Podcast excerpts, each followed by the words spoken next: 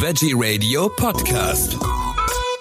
Am Mikrofon ist Michael Kiesewetter. Ich freue mich jetzt auf Sarah Ross von Vier Pfoten. Wir sprechen über Hunde aus dem Ausland. Herzlich willkommen, Frau Ross. Hallo, schön, dass ich da sein kann. Sehr gerne. Frau Ross, Hunde aus dem Ausland. Ich weiß, die Tierheime sind voll. Gerade auch in den Urlaubsgebieten, also Griechenland sage ich jetzt mal oder Spanien. Aber ist es wirklich eine gute Idee, einen Hund aus dem Ausland äh, sich zu besorgen? Es kommt ein bisschen drauf an, wie die eigene Situation ist, ob das eine gute Entscheidung ist, einen Hund aus dem Ausland zu holen oder nicht. Ähm, da gibt es so ein paar Kriterien, auf die man auf jeden Fall achten muss. Ähm, und wenn man da gut drauf achtet, dann kann man gute Chancen haben, dass man ein sehr, sehr liebes Tier aus einer sehr seriösen Organisation bekommt aus dem Ausland. Es gibt leider aber auch ein paar schwarze Schafe dabei. Sie haben es gerade gesagt, seriöse Organisation. Wie erkenne ich die denn am besten? Das eine, was ganz, ganz wichtig ist, dass die Organisationen, wenn die sich zum Beispiel auf ihrer Webseite präsentieren, dass die ganz transparent sind, ähm, dass man ganz genau sehen kann, wo die arbeiten, wie die arbeiten, ähm, wo die Gelder hingehen, ähm, wo die Organisation gemeldet ist. Also wirklich, je mehr Informationen auf der Webseite zu finden sind, desto besser ist es schon mal. Man kann dann auch noch diverse Foren ähm, durchstöbern, wo andere Leute Erfahrungsberichte zum Beispiel teilen.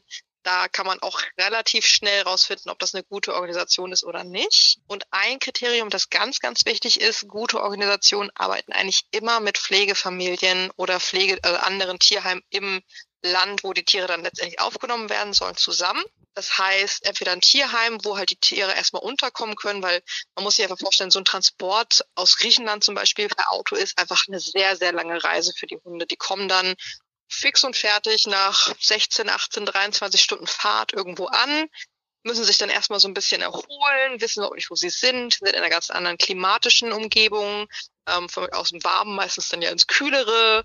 Ähm, dann sind sie in eine ganz neue Umgebung, ganz neue Pfleger. Es ist alles neu und fremd für die Tiere. Und das ist dann viel, viel angenehmer für die Tiere, wenn die erstmal ankommen können, sich beruhigen können von der Fahrt, die ganzen Strapazen hinter sich gebracht haben, wenn die dann auch nochmal gesundheitsmäßig auch nochmal durchgecheckt werden, ähm, wenn nochmal geguckt wird, ob das Verhalten richtig eingeschätzt wurde von den Pflegern vor Ort auch, ähm, ob das wirklich ein Tier ist, das zum Beispiel eine Familie kann oder ob das vielleicht lieber in einem Single-Haushalt glücklicher wäre. Genau, das muss halt alles einmal geschaut werden. Und daran kann man das schon relativ gut ablesen, ähm, ob das eine seriöse Organisation ist. Kann man so sagen, in welchem Land es am schlimmsten ist für die Hunde? Hm, ich glaube, so richtig sagen kann man das nicht, in welchem Land das Schlimmste ist. Ähm, ich glaube, da ist jedes, also ich weiß nicht, ob es am Land hängt sozusagen. Ich glaube, es hängt so ein bisschen tatsächlich an dem Tierheim, wo die Tiere letztendlich dann vielleicht landen. Manche Tierheime möchten wirklich was Gutes tun für die Hunde und setzen wirklich alle Ressourcen dafür ein und den Tieren geht's da auch ziemlich gut. Und andere sind halt ähm, manchmal überfordert mit den ganzen Tieren, die sie aufnehmen. Ähm, dann mangelt es vielleicht an, an Ressourcen, an Geld für die tiermedizinische Versorgung das ist, glaube ich, auch wieder sehr individuell. Also ich würde jetzt nicht sagen, dass ein Land deutlich schlimmer ist als das andere. Ähm, da hat, glaube ich, aber auch jedes Land so seine eigenen kleinen Probleme. Dann gibt es ja auch immer wieder die Stimmen, die sagen, ach Quatsch, Tiere aus dem Ausland oder Hunde aus dem Ausland, das brauchen wir nicht, denn bei uns sind die Tierheime ja auch voll. Aber sind die Zustände bei uns deutlich besser? Ich würde schon sagen, dass die Tiere bei uns das in Tierheimen schon etwas besser haben. Ähm, in vielen Tieren im Ausland, im Ausland ähm, fehlen, fehlt es wirklich an tiermedizinischer Versorgung. Das heißt, die Tiere haben Zecken und Flöhe und sonst was und können, da ist kein Geld da, um die Medikamente zu kaufen, um die Tiere zu behandeln. Dann fehlt es teilweise an Futter, dann wird einfach nur noch gefüttert, was halt da ist. Dann gibt es dann vielleicht eine Woche lang einfach nur Reis, weil es nichts anderes gibt, leider gerade. Mhm. Ähm, solche Situationen sind, glaube ich, in Deutschland äh, sind mir nicht bekannt, dass es so schlimm ist mit der Spendenlage der Tierheime. Ähm, auch da haben wir natürlich, dass ähm, Spenden teilweise zurückgehen oder dass manche Tierheime wirklich äh, bisschen am Existenzminimum ähm, knabbern und wirklich auch mehr Spenden brauchen würden. Ähm, aber die Pflege, die grundsätzliche Pflege der Tiere ist meistens immer noch ganz gut gewährleistet. Also Hund aus dem Ausland, äh, oftmals kann man auch zum Beispiel in den einschlägigen Facebook-Gruppen lesen, das ist viel zu teuer. Die nehmen so hohe Gebühren. Sind diese Gebühren eigentlich gerechtfertigt?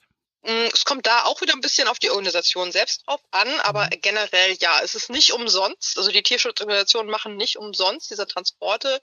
Die Tiere müssen vorher ähm, tiermedizinisch durchgecheckt werden. Die brauchen ähm, alle Impfungen, die sie haben müssen, um ähm, über Landesgrenzen hinweg reisen zu können. Da ist die Tollwutimpfung natürlich ganz besonders wichtig. Ähm, dann braucht man natürlich den Transport. Das heißt, die Tiere müssen gesichert sein im Auto, in den Transportboxen. Und die Tiere sind meistens ja auch schon kastriert, wenn sie ankommen. Das heißt, da sind schon einige Kosten und natürlich äh, viele Leute machen das freiwillig und unbezahlt, aber auch die brauchen, die Menschen, die das machen, die brauchen auch was zu essen und die müssen auch ihre Miete zahlen. Deswegen diese, diese Adoptionskosten, die haben schon ihre Berechtigung. Besonders schlimm ist es ja, glaube ich, auch mit Welpen. Die werden ja auch gerne gehandelt, weil die natürlich so ein Welpe der sieht hilflos aus, ist hilflos und äh, das geht sofort ans Herz. Äh, da greifen die Leute dann wahrscheinlich eher zu. Genau, das geht dann leider so ein bisschen in die Ecke von den schwarzen Schafen oft. Ähm, ja. Es gibt gerüchteweise den ähm, ja sozusagen Rettungs geretteten Welpenhandel, würde ich ihn jetzt nennen. Das ist so eine Art Ableger vom illegalen Welpenhandel, wo es ja. ja meistens um Rassewelpen geht. Und das sind halt Hunde, die dann ähm, gerettet werden aus Tötungsstationen und so weiter auch verkauft werden, beziehungsweise mit einer Adoptionsgebühr äh, vermittelt werden. Die haben meistens, sind meistens noch nicht kastriert, weil die noch zu jung sind. Und da wird tatsächlich, glaube ich, ganz gut Geld auch mitgemacht, um ähm, weil man halt einfach mit dem mit dem ähm, Herzensblut der Menschen halt irgendwie spielt, ähm, einen Welpen retten zu können aus so einer Tötungsstation. Man weiß aber nicht so genau, ob diese Hunde wirklich aus den Tötungsstationen sind oder ob die tatsächlich speziell dafür gezüchtet werden. Das ist so ein bisschen so eine Gerüchtewelt, die umgeht. Man weiß es nicht so genau. Es gibt ja auch bei Ihnen bei Vier Pfoten äh, Tipps zum richtigen Umgang mit Hunden aus dem Ausland. Äh, die findet man bei Ihnen auf der Webseite.